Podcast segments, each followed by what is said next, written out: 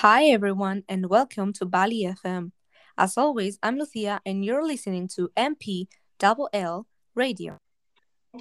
Everyone for being here and joining us as always. Today's podcast is really interesting.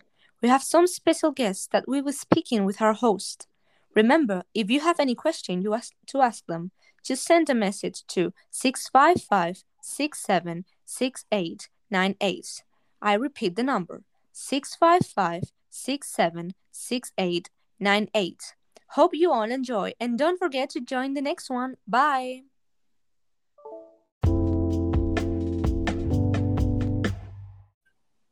Hi, I am Luis, and today we have an specialist in robots. He worked on this since 2007 when, with his father. He, he, he is the creator of many robots and owner of the greatest company that are dedicated to that. Hi, Pablo. Hi, Luis. Thanks for having me here. What do you really do? Well, I'm a specialist in robots. As you said, I've worked here for 14 years in a family business, which is a famous company called Robotic Food. Oh, very interesting. What do you think it will be in the future? I think we will create new robots better than actual ones. If all goes right, we won't have to prepare meals if we don't want to. This might make us lazy. It will be faster, and if there isn't any problem, it would be always delicious. Oh, I can't wait. When do you think this is all happening? Obviously, not now, but I think it will evolve with time. So it will never end, it will always be better. Okay, now the last question. Is your company thinking of a new project or something? Right now, I can't talk too much, but something big is coming really soon. Okay, thanks. Bye. Bye. Okay, thanks for your opinion, Pablo. Now we have an special in food. In the past 10 years, his food critic has reviewed over 1,000 restaurants and has more than 100 pending. The local newspaper publishes this review every Monday in the culture section. Hi, Luis. How are you? Hi, I'm fine. Thanks for the invitation. I'm very happy.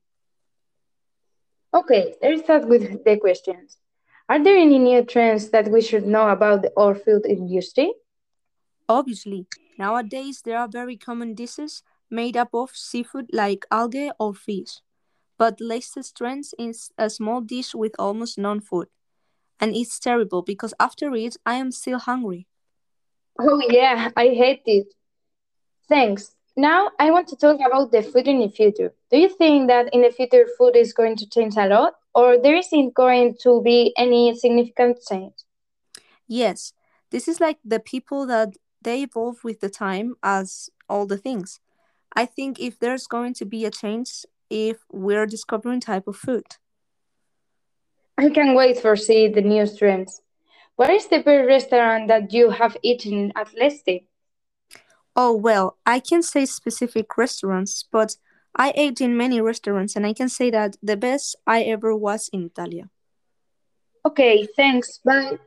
Bye. Thanks for having me.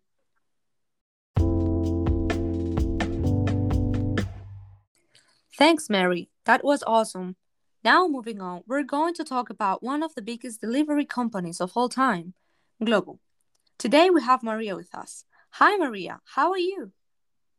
Great, Lucia. Hi, everyone, and thanks for having me.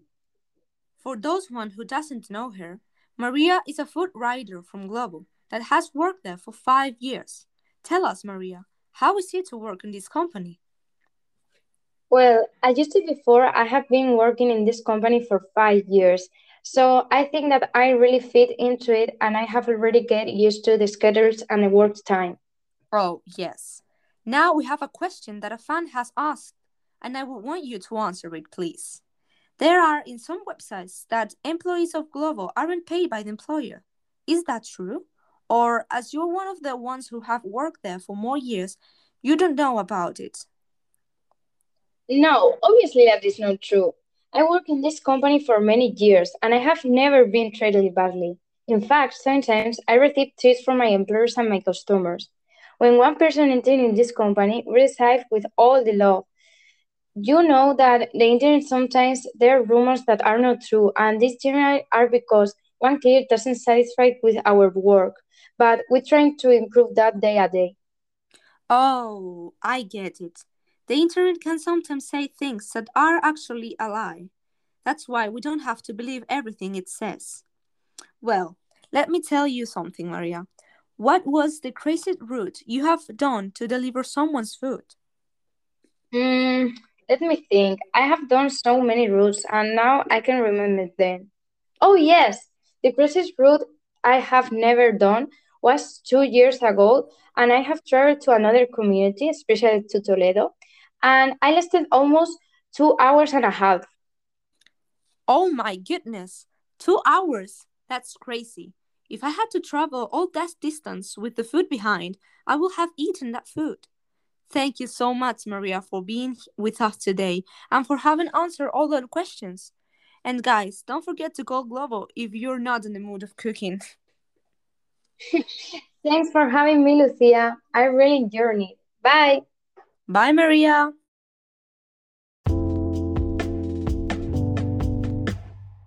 I'm Pablo, and today we have Mercedes with us, a cooker from school, El Valle, who has worked here for three years, and she knows everything about the food in schools. Hi, Mercedes. How are you? Hi, I'm great, Pablo. How about you? I'm pleased with you being here. Well, let's start with questions. Are kids happy with food? Well, obviously, there are kids that like school food and others that don't like it so much. We try to feed over a thousand five hundred kids in a day, and it is a complicated task. But I think that our food isn't that bad after all. Well, at least it is edible. At least. Second question. Do you think school menu is balanced? Yes, I think so. It is made by a nutrition specialist and it is made of carbohydrate twice a week, vegetables twice, and soup once. But that's for main course. For the second plate, we have a variety of meals such as omelette, fish, and meats. But we usually have more meat than everything. And for desserts, you can find dairy products and fruit. That's awesome. Kids eat better in one week than me in a year. Third, que- third question. How many food do you prepare in one day? Um, in one day, I think we're able to prepare more than 2,000 dishes for students, teachers, and us, without counting breakfast and uh, snacks. And last question. Do you think the money you earn is good paid? I wouldn't say we're bad paid because we're not, but obviously we don't earn the same amount of money as teachers, but I can't complain about it. Well, thank you so much, Mercedes, for this time. Hope you enjoyed a lot. Thanks you for having me. Bye. Bye. Thanks, guys, for joining to our podcast and listening it. Don't miss the next one. We are MPLL. See you soon. Bye.